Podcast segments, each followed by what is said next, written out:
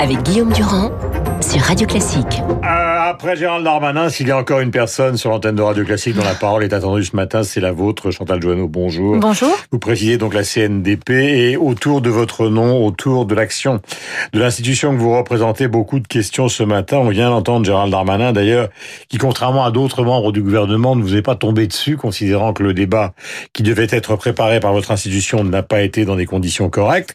Alors qu'est-ce que ça veut dire qu'ils ne sont pas d'accord entre eux?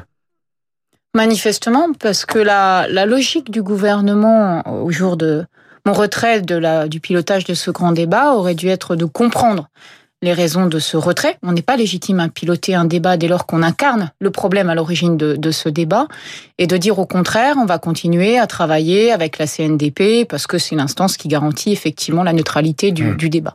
Ce ne fut pas le cas euh, pour des raisons diverses et variées. En tout cas, personne effectivement euh, aujourd'hui n'est n'est. Et quand Griveaux dit je ne comprends pas pourquoi Madame Joanneau qui préside un organisme qui est chargé, entre autres, parce qu'il y a d'autres activités, hein, qui est chargé, entre autres, d'organiser des débats, n'organise pas ce débat. C'est-à-dire qu'ils n'ont toujours pas compris.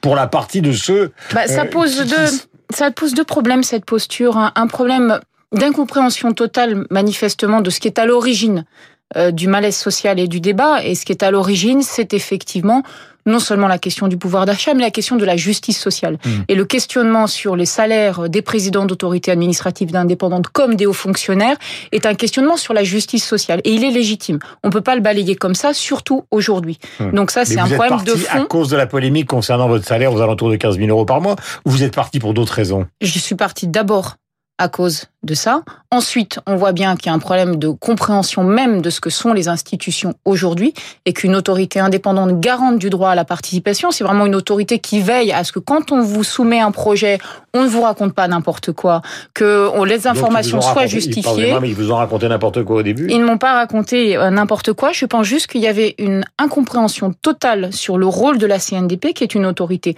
indépendante qui va justement veiller à ce que le débat soit ouvert, qui ne soit pas politique. Or aujourd'hui, on voit bien que de fait, l'organisation du débat est radicalement est pensée de manière radicalement différente puisqu'elle est pilotée par, par, deux ministres. ministres. Mais c'est un choix. Mais c'est peut-être parce que choix. vous êtes parti. Peut-être que si vous étiez resté, il n'y aurait pas eu les deux ministres. Et il y avait d'autres solutions probables. On, si, si le gouvernement n'avait pas tout d'un coup critiqué les fondements mêmes de la CNDP et du débat public en général, il, avait, il aurait été possible de continuer à travailler ensemble. Sans difficulté. Madame, d'après ce qui a été écrit dans les journaux, alors évidemment tout ce qui est écrit dans les journaux n'est pas vrai, euh, vous vous défendez, vous considérez que euh, vous avez été prévenu au dernier moment, en tout cas au milieu du mois de décembre, euh, de ce débat, et eux considèrent que l'état des travaux de la CNDP, tels qu'ils l'ont constaté avant d'organiser ce grand débat, était quasiment nul et non avenu. Qui a raison dans cette affaire-là? Ça, c'est alors c'était une attaque tellement prévisible, tellement prévisible que effectivement, nous, on a publié un rapport complet sur tout ce que nous avions fait pour préparer ce, ce grand mais débat. Ça, il ne le nie pas, mais il dit qu'il est insuffisant.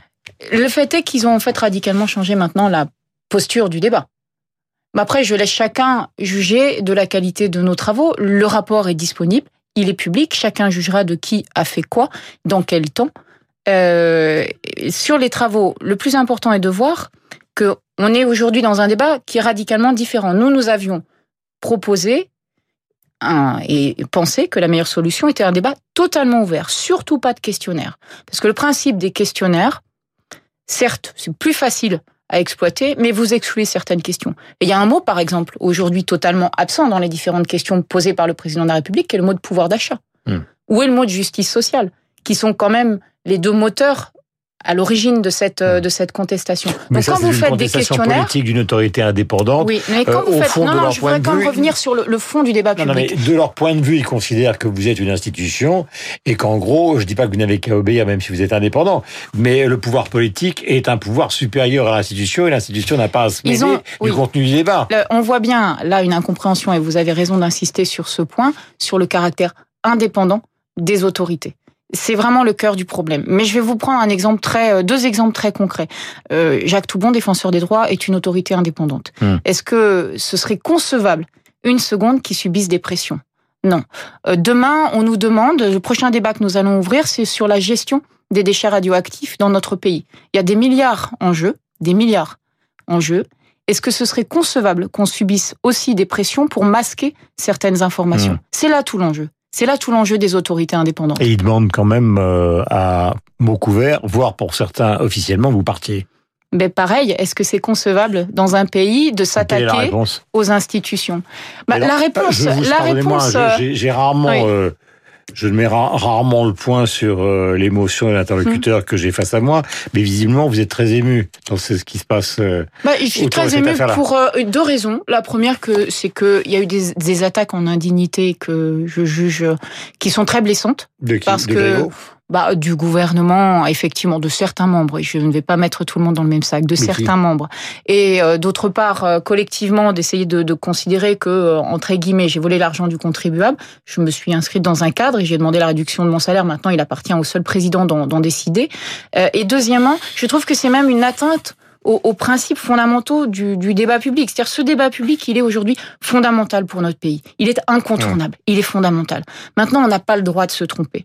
On n'a pas le droit de baïonner une partie de la parole. Travaille ou plus du tout autour de cette affaire ah bah La CNDP, elle a encore 83 dossiers en cours. Comme je vous le disais, on prépare euh, le prochain débat, sur le... Non mais sur ce débat-là, la CNDP... Ah, nous avons été complètement écartés du débat. Donc c'est terminé non. Oui, oui, tout à fait. Et vous imaginez bien que pour les Français qui les écoutent ce matin, ne prenez pas ça comme quelque chose de blessant.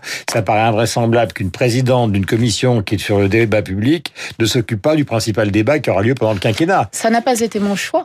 Moi, je me suis écartée en tant que présidente de ce futur débat ou responsable, peu importe le, mot.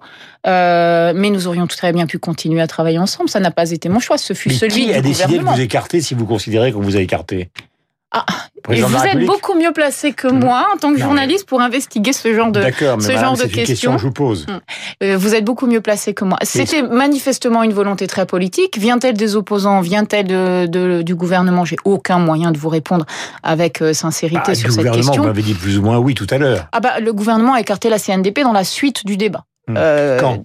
bah, à partir du moment où il a commencé à attaquer l'institution, à considérer qu'il n'y a pas eu de nouvelle saisine sur la CNDP. Hum. Mais Bon, c'est son choix et, et après tout, euh, tous les choix sont, sont, légitimes. Ça ne veut pas dire, ça ne décrédibilise pas l'institution. Dès lors que l'institution n'y avait plus sa place, dès lors que ce débat maintenant a un caractère politique, hum. euh, le fait qu'il soit ouvert par une réunion devant les maires du président et le fait qu'il soit piloté par deux ministres montre que c'est un débat qui a un caractère hautement politique. Euh, Pardonnez-moi de vous reposer la question qui est la plus compliquée. Est-ce hum. que vous allez démissionner?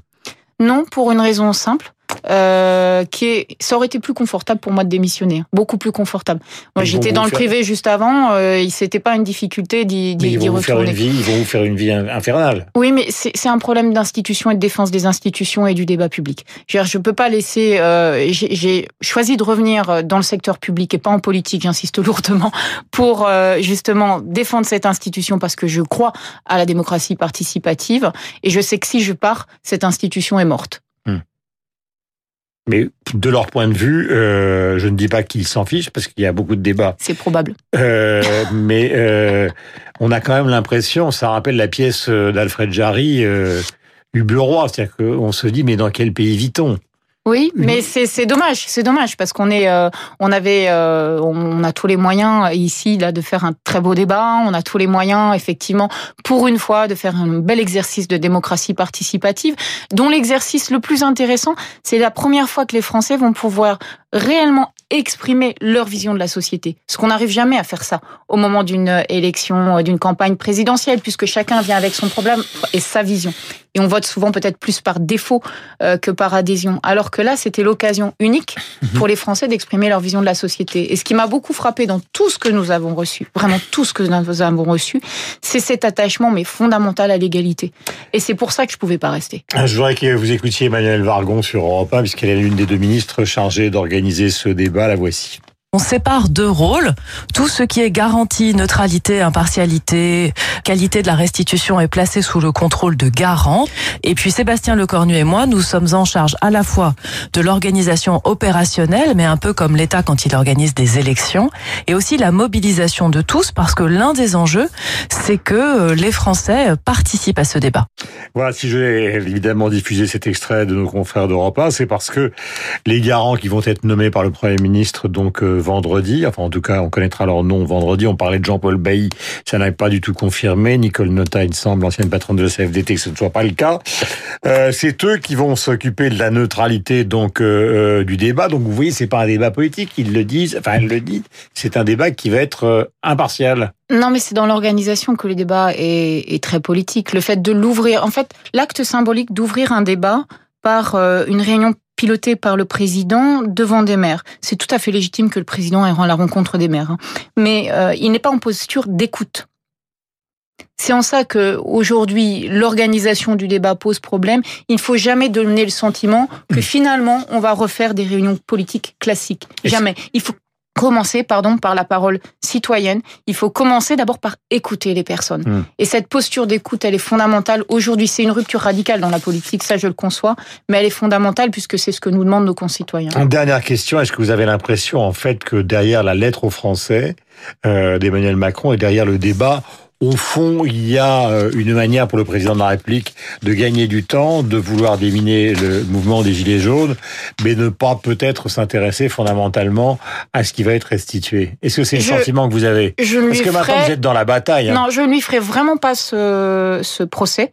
Euh, D'une part parce que euh, le fait qu'il ait voulu ce débat public était en soi un acte extrêmement audacieux que jamais aucun président n'a fait euh, avant lui. parce qu'ensuite peut-être effectivement c'est très difficile de décider. Peut-être qu'effectivement euh, il a fait plus confiance à vu, certains conseillers qu'à la CNDP. Donc je ne ferai, je ne lui ferai surtout pas ce grief.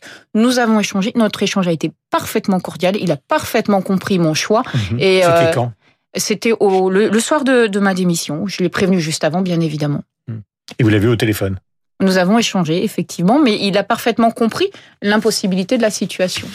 Nous étions en direct avec Chantal Joanneau pour s'expliquer ce matin, donc, sur l'antenne de Radio Classique. Merci, bonne Merci journée beaucoup. à vous. Il est 8h57. Nous avons